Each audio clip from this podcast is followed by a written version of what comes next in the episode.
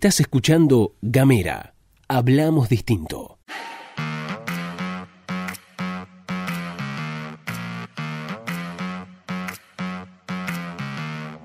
Hola, ¿qué tal? ¿Qué dicen? ¿Cómo les va? Bienvenidos, bienvenidas, bienvenides. Están escuchando la pastilla de Gamera, este micro informativo que distribuimos de lunes a viernes. Mi nombre es Luz Escarpati como es habitual me acompaña Gastón Lodos. Hola Luz, hola a todos, todas, todos quienes están escuchando. Bienvenidos, bienvenidas, bienvenidas a la pastilla de Gamera. Hace un montón que no nos reencontramos. Bueno, aquí estamos, aquí estamos con ustedes nuevamente, como casi cada día de la semana. Les recuerdo, como hacemos todas las mañanas, que pueden buscarnos en diferentes canales. Y hoy les cuento que estamos en WhatsApp, en el más 549 2901 50 29 90. También nos pueden encontrar a través de las redes sociales, en Twitter, en Facebook y en Instagram. Nos van a encontrar como arroba gamera TDF. Y hoy le vamos a sacar agua a las piedras con las noticias, ¿sí? Así que estas son las noticias de la jornada con la esperanza de que, bueno, se vayan desarrollando algunas cositas este, en el resto del día. Y hoy vamos a hablar de lo que es educación, porque mientras que se va flexibilizando la cuarentena y se habilita el retorno de algunas actividades como industriales, comerciales, recreativas y hasta sociales, hasta los mariachis. Los mariachis que han recorrido el mundo, ¿eh? Así que un gran abrazo, le mandamos un gran abrazo a los mariachis de acá de la pastilla de Gamera.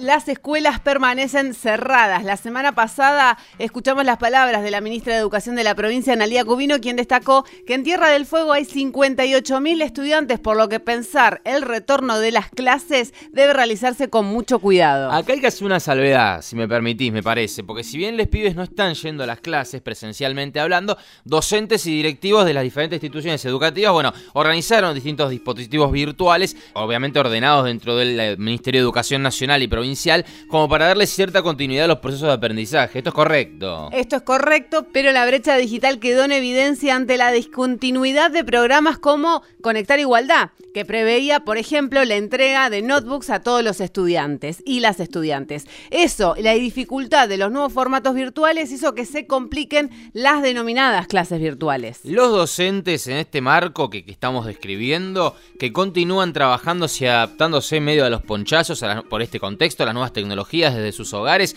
llevan adelante un reclamo contra el gobierno provincial ante el incumplimiento por parte del mismo del acuerdo salarial homologado. Los reclamos en tiempos de pandemia suponen para las entidades sindicales un desafío y en ese marco es que el SUTEF, luego de realizar un congreso de delegados virtual, resolvió por mandato del Congreso realizar medidas de fuerza. Para visibilizar el reclamo, el jueves 4 de junio van a realizar caravanas de autos y un apagón virtual.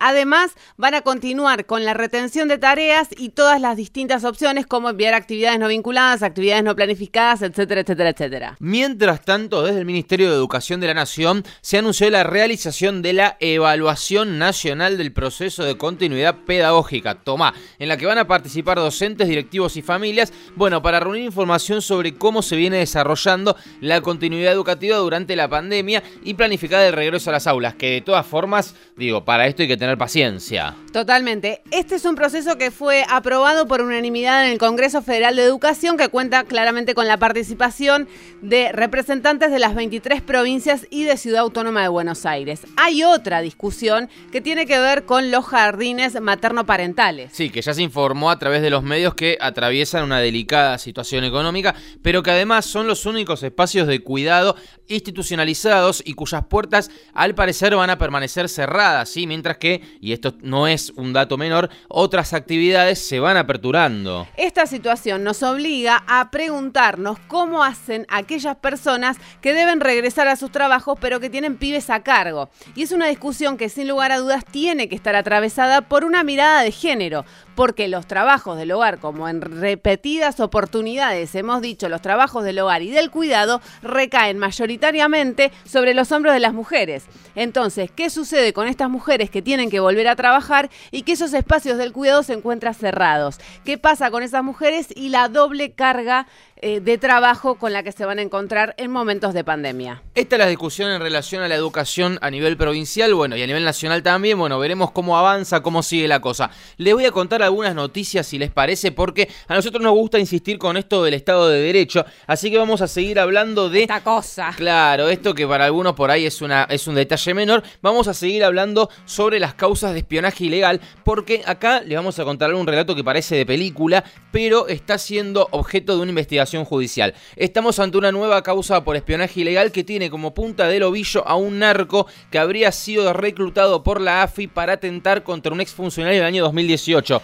Esto, eh, digo, no, estoy flayando, ¿eh? Esto son, es algo que levantan distintos medios, página 12, ámbito financiero, La Nación Más. Quien habló en La Nación Más sobre esto fue Carlos Pagni, que además sería uno de los espiados. Exactamente, recordemos la AFI, la Agencia Federal de Inteligencia. Decíamos que hubo un narco, este narco se apellida Rodríguez, que declaró haber sido reclutado por un abogado, abogado barra agente de la AFI, que según relató Verdura, así le vamos a decir al narco. El apodo, el apodo del narco es el Verdura Rodríguez. El abogado identificado como FM le habría manifestado que pertenecía justamente a la Agencia Federal de Inteligencia y le prometió algunas cosas, como darle protección e incluso le podría conseguir algunas credenciales para que pudiera manejarse con cierta libertad. El, el narco fue detenido justamente por el delito de narcotráfico, pero a partir de su declaración, el juez ordenó el seguimiento de este abogado que les mencionamos y logró determinar que efectivamente formaba parte de la AFI a cargo de Gustavo Arribas. Ya les hablamos de Gustavo Arribas, estamos hablando de la AFI de la anterior gestión, y el juzgado secuestró el celular del agente sospechado. ¿Qué encontró en ese celular? Según relatan una caja de Pandora. Una caja de Pandora. Conversaciones con otras personas donde hablan sobre tareas de espionaje interno a personas y organizaciones, todas de altísimo nivel. Hablamos de políticos, sindicalistas famosos y funcionarios en actividad, jueces, periodistas, miembros del culto católico, referentes de organizaciones sociales, empresarios, diputados nacionales y provinciales, intendentes, gobernadores y hasta ex presidentes de la República. La causa está a cargo del juez Federico Villena y en los registros de su investigación aparecerían investigados personas tales como Cristina Fernández de Kirchner, Eduardo Dualde, dos expresidentes, Florencia Kirchner, los curas Villeros, Horacio Rodríguez Larreta, María Eugenia Vidal, el diputado nacional Cristian Ritondo. Se habla de dos jueces de la Corte Suprema y los periodistas de La Nación, Carlos Pagni y Hugo Alconadamón. Esto se suma a la causa que había presentado la semana pasada Cristina Camaño por investigación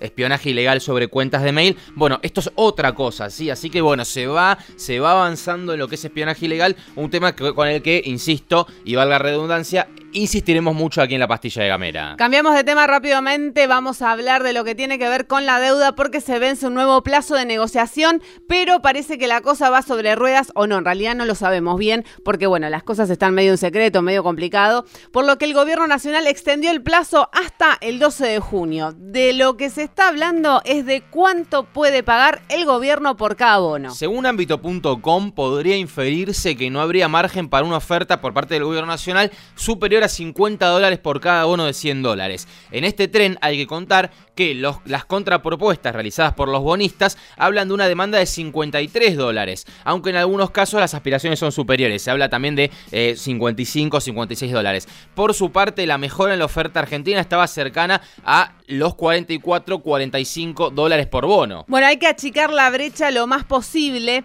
Desde el Fondo Monetario Internacional se dijo que para Argentina el alivio sería pagar entre 55 mil millones de dólares y 85 mil millones de dólares durante la próxima década. Que parece mucha plata, pero poca plata, pero mucha plata. Realmente es una discusión que se viene teniendo. Quien habló fue el ministro de Economía Martín Guzmán y lo que planteó es que la deuda es política de Estado y que van a seguir trabajando para poder homologar un acuerdo que no sea, si se quiere, perjudicial para la Argentina. Ahora si nos vamos, nos despedimos. Estuviste escuchando todo esto acá en Gamera.